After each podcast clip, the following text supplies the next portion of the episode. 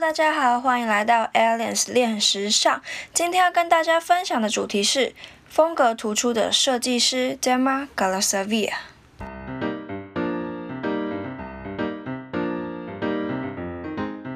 一九八一年三月二十五日，他出生于乔治亚的一个东正教家庭。后来因为乔治亚内战而全家在他十二岁的时候逃往德国。随后，他有回去家乡读大学。他大学主修的科系是国际经济系，但当时的他对自己的科系很不满意，也形容自己的大学四年生活中是 the most unhappy person in the world，世界上最不愉快的人。二零零一年，他大学毕业后到知名的安特卫普皇家艺术学院就读硕士。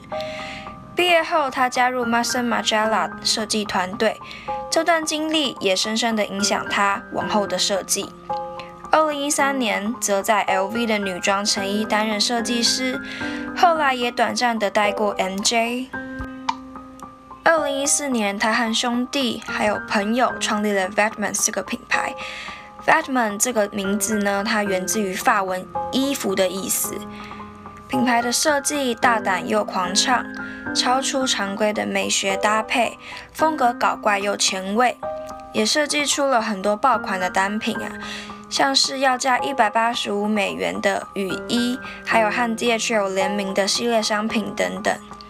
二零一八年获得 LVMH 的年度配饰设计奖项，但他早在二零一七年就移居瑞士。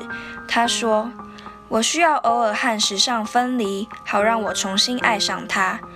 当我还住在巴黎时，我开始对时尚感到厌倦，但我不能让这样的态度吞噬了我对它的热爱。现在的我生活在瑞士的小村庄，比以前的任何时候都更爱时尚。令人震惊的是，Dema Glasavia 在2019年的时候宣布要离开自己一手创立的品牌。他说：“我已经完成了我的使命，是时候要离开了。”离开 Vetman 后的他，接手了王大人以后的巴黎世家。他把品牌带上了另一个新的高峰，不同于其他精品的典雅和温柔，他延续了在 Vetman 的设计。夸张古怪的风格受到许多年轻人的喜爱，我个人也是非常喜欢他的作品，尤其是在2020春夏的那一场秀。